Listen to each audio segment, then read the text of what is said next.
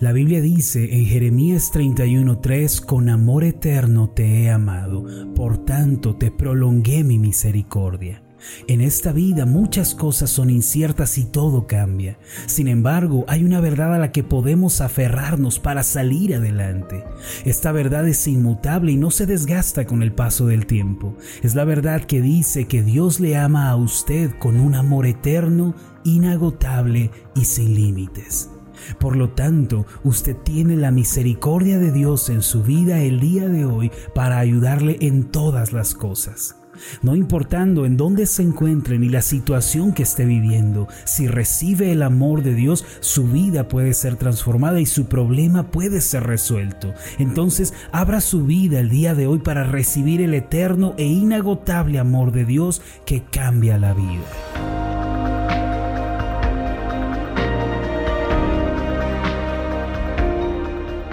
Estás escuchando Meditaciones Ascender con el pastor Marlon Corona. Acompáñanos a escuchar el final de la serie titulada Cómo enfrentar las adversidades. El tema de hoy es orar y buscar el rostro de Dios.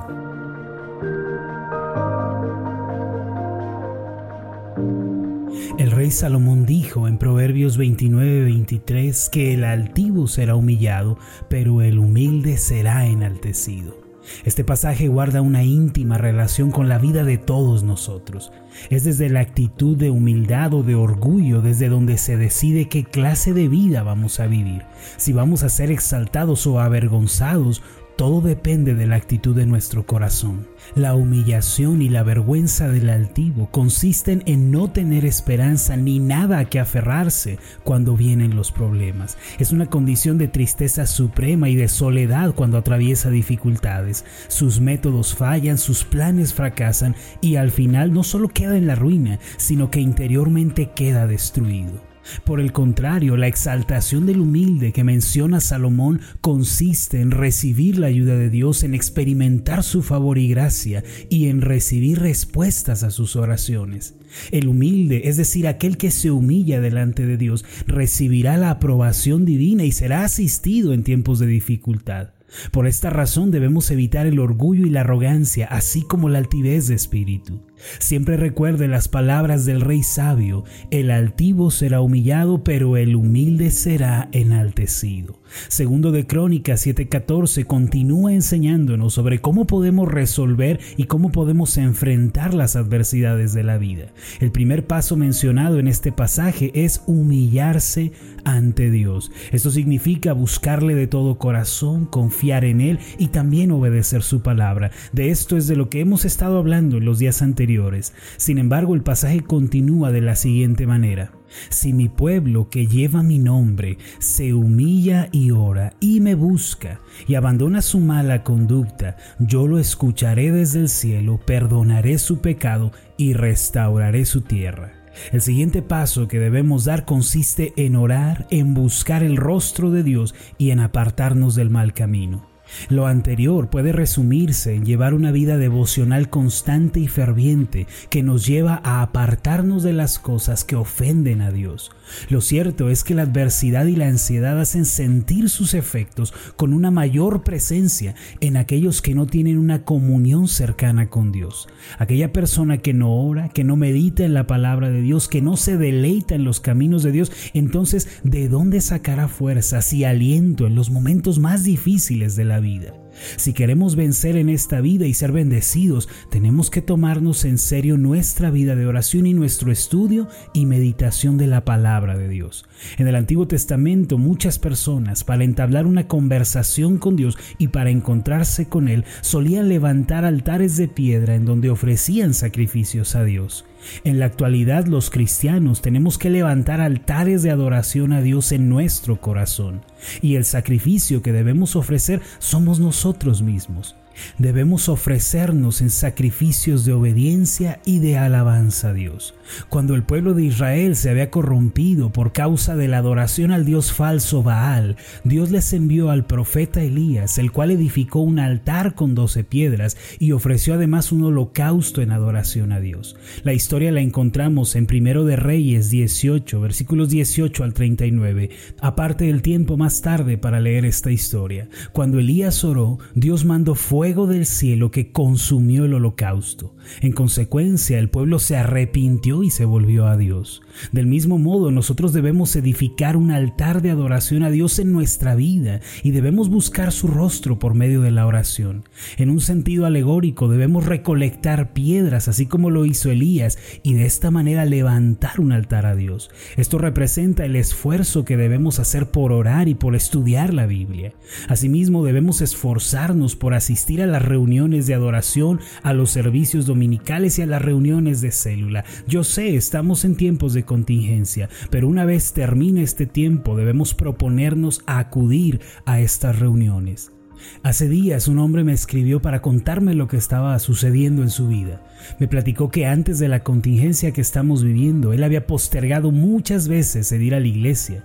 Siempre se decía, este domingo voy a ir a la iglesia. Pero llegado el domingo, por pereza o por compromisos con la familia, decía, iré el próximo domingo. Y esto sucedió por casi dos meses. Después se desató la contingencia y comenzamos a hacer los servicios en línea.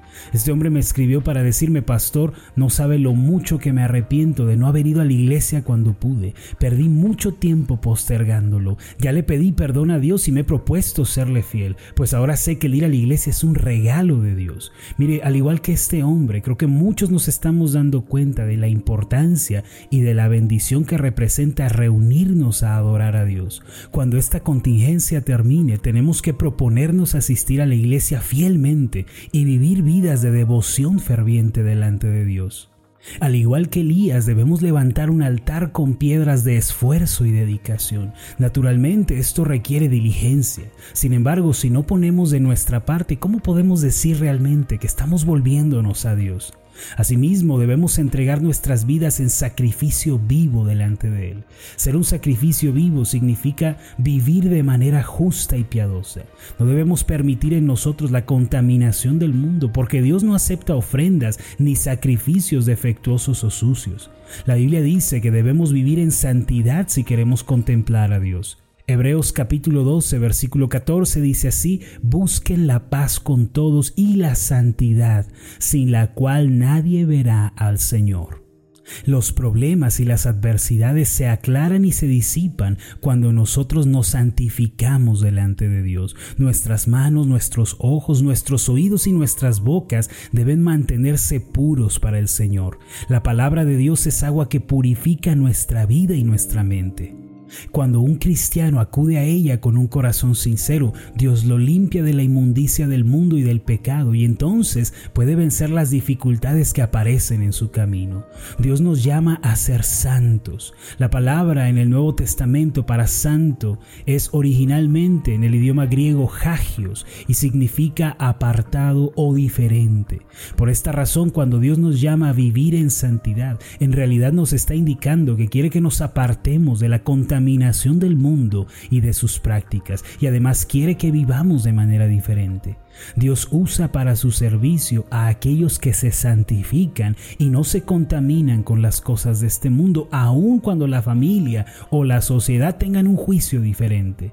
Si vivimos tratando de agradar a Dios en todo, Él nos bendecirá y su gracia llenará nuestra vida. Segundo de Crónicas 7:14 dice que oremos y que busquemos el rostro de Dios. Después dice que nos apartemos del camino de pecado. Esto último es muy importante. Si queremos superar las adversidades, también tenemos que abandonar la conducta pecaminosa. Como creyentes, también pecamos diariamente. Sin embargo, no debemos permanecer en el pecado como una práctica natural y habitual.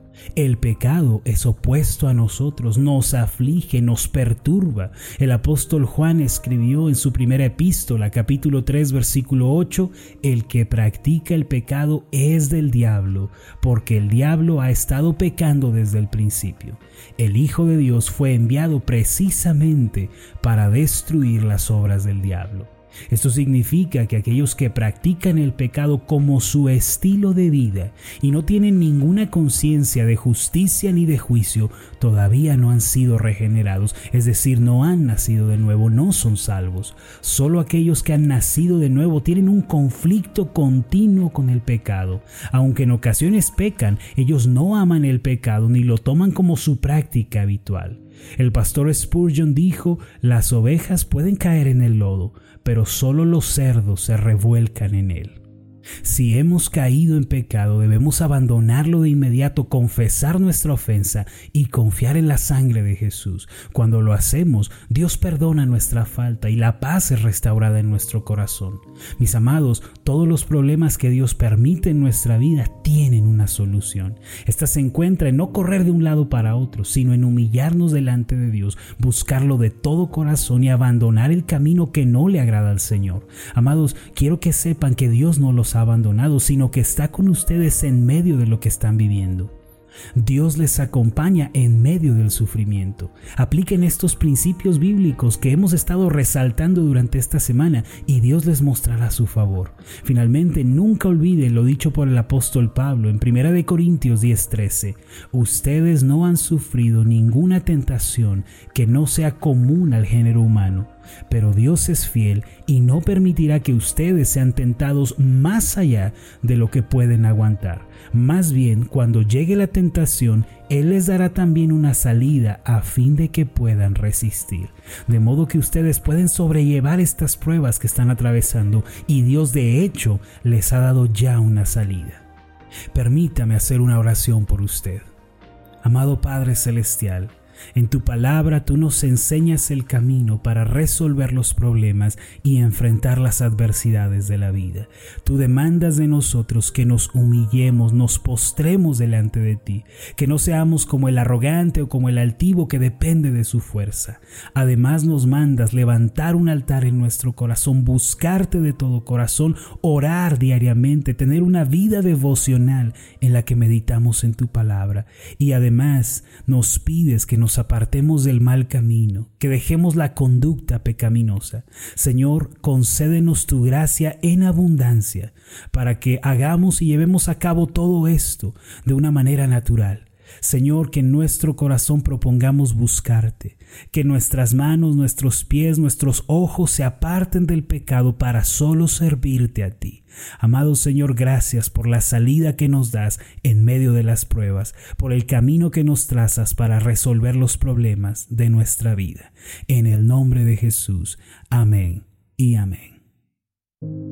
Antes de finalizar, lo invito a hacer la siguiente declaración. Repita después de mí.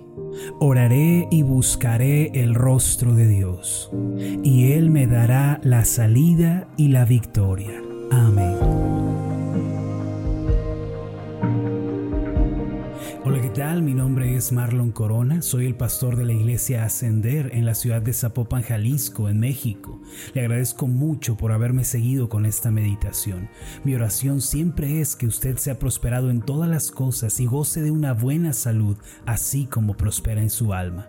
Lo invito a que ore por las meditaciones Ascender y le pregunte a Dios cómo puede usted ser de bendición para este ministerio. Las meditaciones Ascender son impulsadas y apoyadas por nuestros oyentes reciba un fuerte abrazo de mi parte. Que Dios le bendiga. Hasta la próxima.